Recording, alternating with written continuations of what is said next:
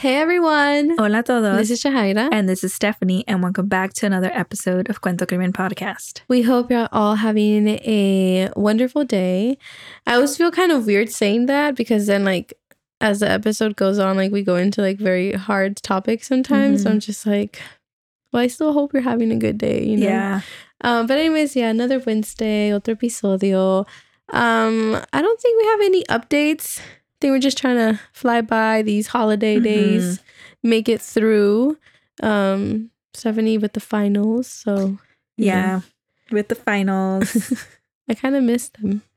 uh I mean, I feel like I, She's I like, unders- no. I understand that, right? like that you know, you kind of miss like the school aspect, Uh-huh. but watch like if I were to just mention what I'm doing, like literature reviews, abstracts, APA format, like those words are the scary. abstract already got me. Mhm. I just never understood the need for that. But yeah exactly i mean yeah i like what i'm doing but sometimes it's just funny because like i do work right and then Yeah. i'm in class or like i'm gonna do a little presentation for 20 points and i just i'm sitting in my seat and laughing at myself because i'm like really doing something for 20 points like, like now Yeah, like yeah. i already graduated from undergrad i've worked i am working and then i'm back in school and Uh-huh. to feel that like i'm literally doing this for 20 points just 20 points. you know like Yeah. it's kind of funny like Never thought about it, but I can see what you're saying. yeah. Like now that I've been out in the, you know, quote unquote real world, you know, like worked and everything. Um, so it's kind of funny. but Well, yeah. get, th- get them 20 points. yeah, I, I gotta do what I gotta do, I that's guess. you gotta do. But Well, anyways, We we, wish you luck on your finals. oh, thank you. Hopefully everything goes well. Thank It you. goes smooth. Fingers crossed. yeah. But you know, we are here for true crime. Yes. This is another episode. and this one was actually a requested Mhm. one. Yeah, this case was requested by Esperanza. Um, so shout out to you. Thank you for bringing this case up to us because we actually didn't know about it. And when we started like dipping our toes into it, we quickly realized that this was going to be a hard one to get through. Yeah, it's one of those like gruesome cases that it just, you know, it, it's hard to research, hard to listen, and it and it just questions like how can people be so evil? Yeah. You know. Um, so this case is about um, Victoria Martens, and she was brutally murdered on her tenth birthday inside her own home. So before we begin this case, we just want to mention that it does involve child abuse. So you know, wanted to put that heads up out there. Yeah, and like honestly, feel free to skip this week's episode if like that's what you need. Um cuz I know like when we do review, you know, child abuse cases or like a case that involves a child, it's it's it's really hard Mm-hmm. to talk about. So I can only imagine like also listening about it. Mm-hmm. Um so yeah, so take what you need so that this is like us giving you the heads up. Um, y también queremos decir que hablamos de estos casos con todo respeto a las familias y a las víctimas. Let's begin.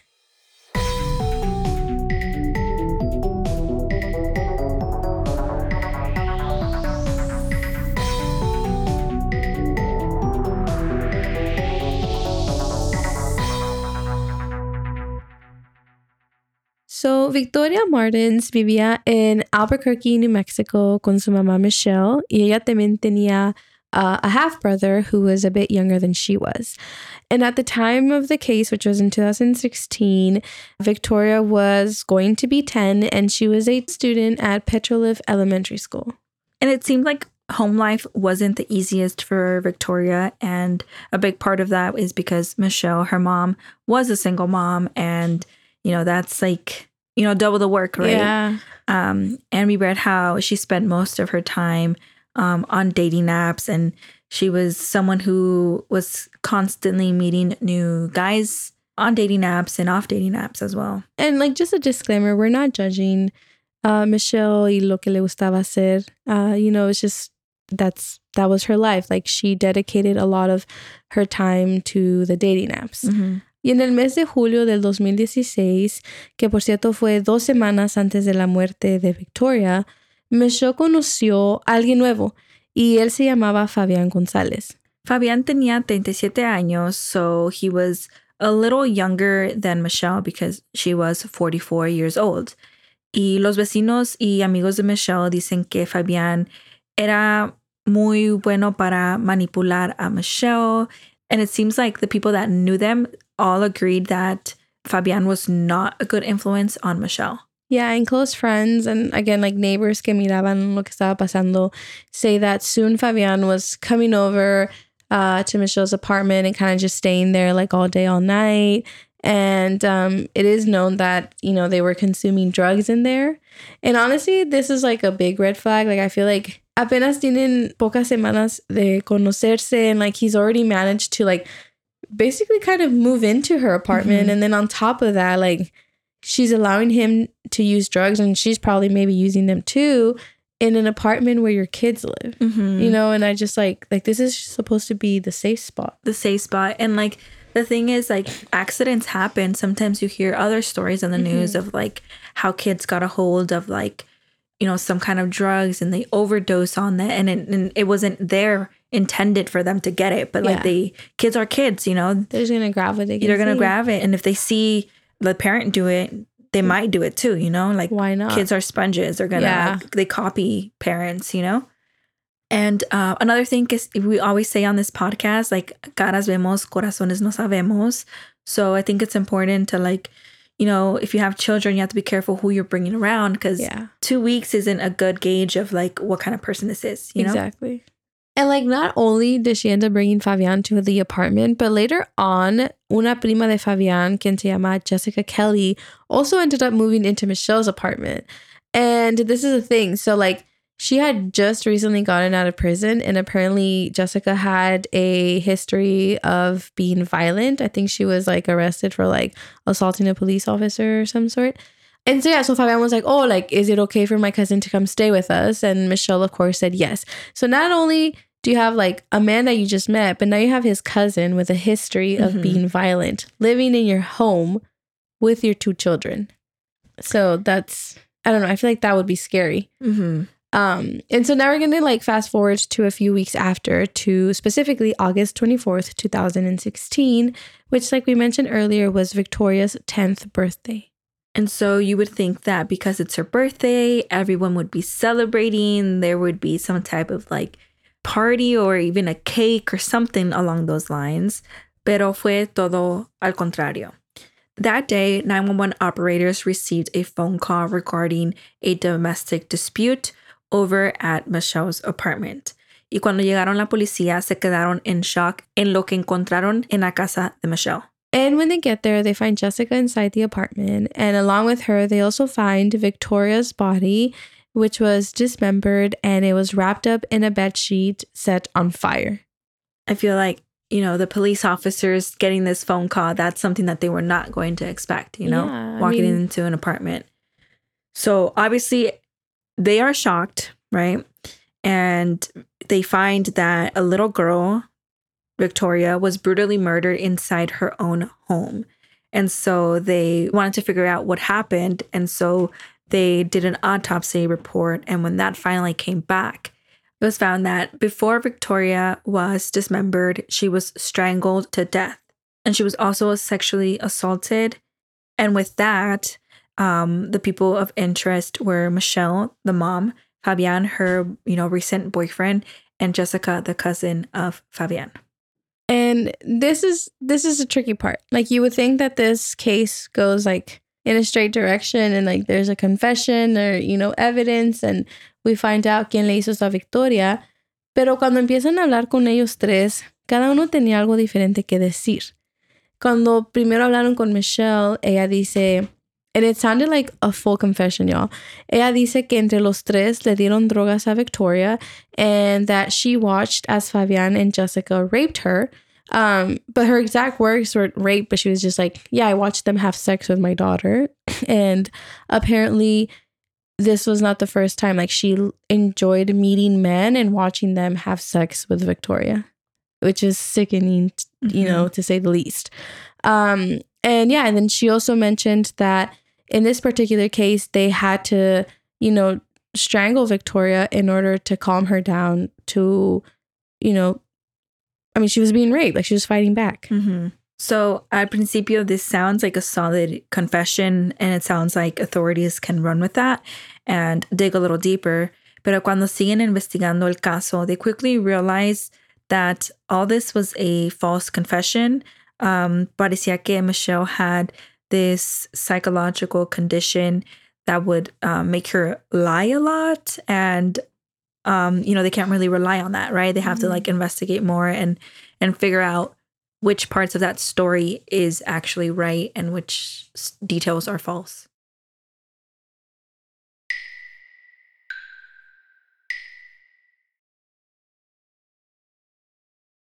And I always wonder, like, what makes a confession be ruled as false? You know, I mean, obviously, yeah, like if someone has like a mental condition or, you know, in this case, a psychological condition, yeah, you would take that into note. But like, at what point does it just completely get dismissed? yeah But like Steph was saying, like, you know, they, they kept investigating. And Michelle mentioned que le habían dado drogas a Victoria, pero cuando le hicieron el examen al cuerpo de Victoria, ah, resultó que ella no tenía ninguna señal de que había consumido drogas. So that's how they knew that for number one, that was that was a lie. Um, and when they did check to see if she was sexually assaulted, that part was confirmed, you know, from the autopsy. And when they test for DNA, they actually find a fourth DNA sample that doesn't match Michelle nor Fabian or Jessica. So like Michelle and Fabian and Jessica, su ADN was on her body. And then on top of that, there was someone else's DNA. Pero desafortunadamente, this fourth suspect was never found and they could not match it to anyone. But all this did lead to another confession.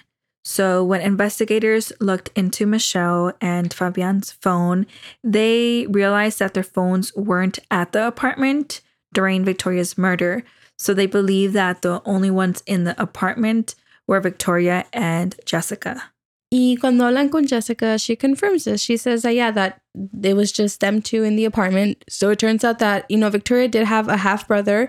Um, and luckily that night he was actually with his biological father. So he was not present when all of this happened. Um, so again, so in the apartment nomás estaba Jessica, who was watching Victoria, mientras que Michelle y Fabián fueron a comprar drogas. And this is like the part that kind of like got me off guard. So Jessica dice que mientras que está en el apartamento, que de repente un hombre hispano entra al apartamento y que ya when he was inside that he raped and murdered Victoria. I feel like that's a lot of information to take in. Um, I do want to say, like, luckily, um, Victoria's brother was not home during this time, and so it was just Victoria with all these adults. And and so at this point in the story, también like there's a fourth person being introduced, Mhm. and we don't have a name. It's just un hombre hispano que entró al, al departamento. But like, in order to enter that home, they must know your name. They must. That person must know what's going on in this Yeah. apartment. Or who's in the apartment? Yes, who's in the apartment, and this person wanted to join on this Yeah. crime. So, like, I they have to know his name, you know. Um, pero Jessica dice que ella estaba muy drogada during this process, and so and so she wasn't able to help Victoria out. Yeah. Which is like, what? Like, so you're just gonna sit there and watch like all of this happen? to a little girl. Yeah, and also the fact that like it's bueno, cuando ella estaba hablando, quién sabe cómo se sentía por dentro, right? Pero when she was confessing, she never mentioned anything about how she was scared herself. Mhm. Like, or how you would run out of the apartment. Like, si estás viendo que entró un hombre le está haciendo esto a Victoria, y tú también estás allí, like, well, one, yes, you know, try to help Victoria, but two, like, you're also not gonna think that maybe he's gonna come and do the same to you, yeah, right? yeah, that's so right. Like she didn't feel unsafe. Like she knew she was going like to she was just okay. kind of there, like, holy crap, Mhm. type of thing. So it's kind of like, what you were saying. She like, didn't get the the fight or flight. exactly. You either get one or the other. Like that's like and she was just there, kind of like, whoa, I'm high. yeah. So it's kind of like, I because I never thought about lo que dijiste tú, que quizás esta persona estuvo ahí porque they wanted to be part of this. Mm-hmm. Because So- how else is someone gonna know that a crime is going on? Yeah, you this is like the perfect opportunity Yeah. to do so. Yeah. But yeah, no, Jessica sigue diciendo que ella no sabe quién es esta persona, que este hombre, you know, he was just a tall Hispanic male. That's all she can say. There were other details that she shared. Ella dice que a few days prior to all this happening, that Fabian had gotten into an altercation with some guys during a barbecue.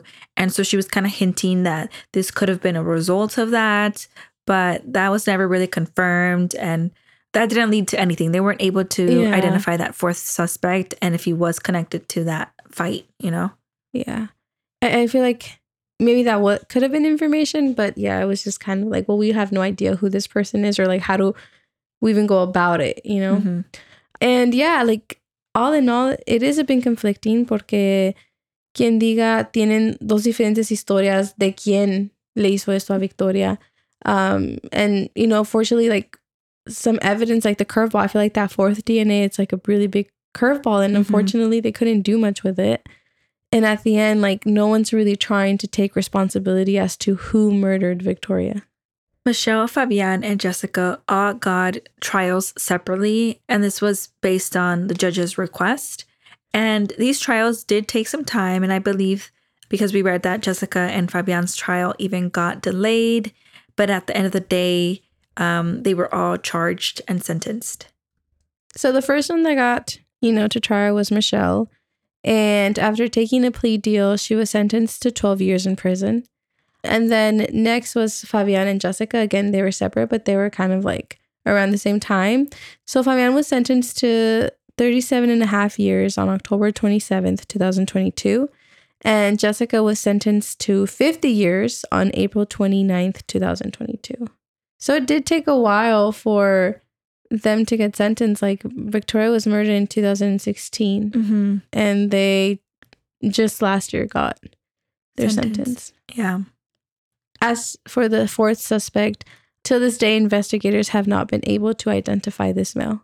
And although time has passed and um, they haven't identified the fourth suspect, many people are hopeful that as the years pass by and like the technology advances, that maybe, you know, soon we'll have that fourth suspect behind bars. For now, investigators, you know, found all the evidence pointing fingers to Fabian, Jessica, and Michelle. And so, you know, there is some justice by capturing three of the adults that did this to a child. Mhm. Um, but you know, they they hope that they can get that fourth person. yeah. And just curious, like, what do y'all think about Michelle's sentence? Because she was only sentenced to 12 years in prison. And, like, I mean, I get it if she wasn't home, but, like, she kind of led them to her daughter. And then the fact that in the past she let other men Mhm. abuse and rape her daughter, I feel like 12 years is nothing. It's nothing like. Yeah, I feel like there could be more charges like child neglect. Um, Mhm. I don't know. 12 years just seems just seems too small of a time. mhm. But um yeah, this was uh Victoria's case. Uh like we mentioned, it was a very gruesome one. We try not to go into a lot of those details just out of respect for her and her family. And it just it was this case was hard. Era es difícil estar aquí grabándola and just talking about it and you know looking at Victoria's picture. So I don't know how to wrap it up. Yeah, those like cases involving kids are tough. Yeah. So, um, so yeah, if you see something, see weird behavior, anything Mhm. like that, it's always, always good to speak up because, um, you know, kids, you know, sometimes don't know how to speak up and they don't know what normal is and they might not know what right from wrong is. So, Mhm. um, if you see something and say something, you know, Because honestly, yeah, you don't know who you're helping out. Mhm. Y como dijimos, like, um, towards the beginning, caras vemos, corazones no sabemos. Be safe and yeah, stay stay alert with the kids. Mhm. All right. So thank you so much for listening to this week's episode, and we'll see y'all next week.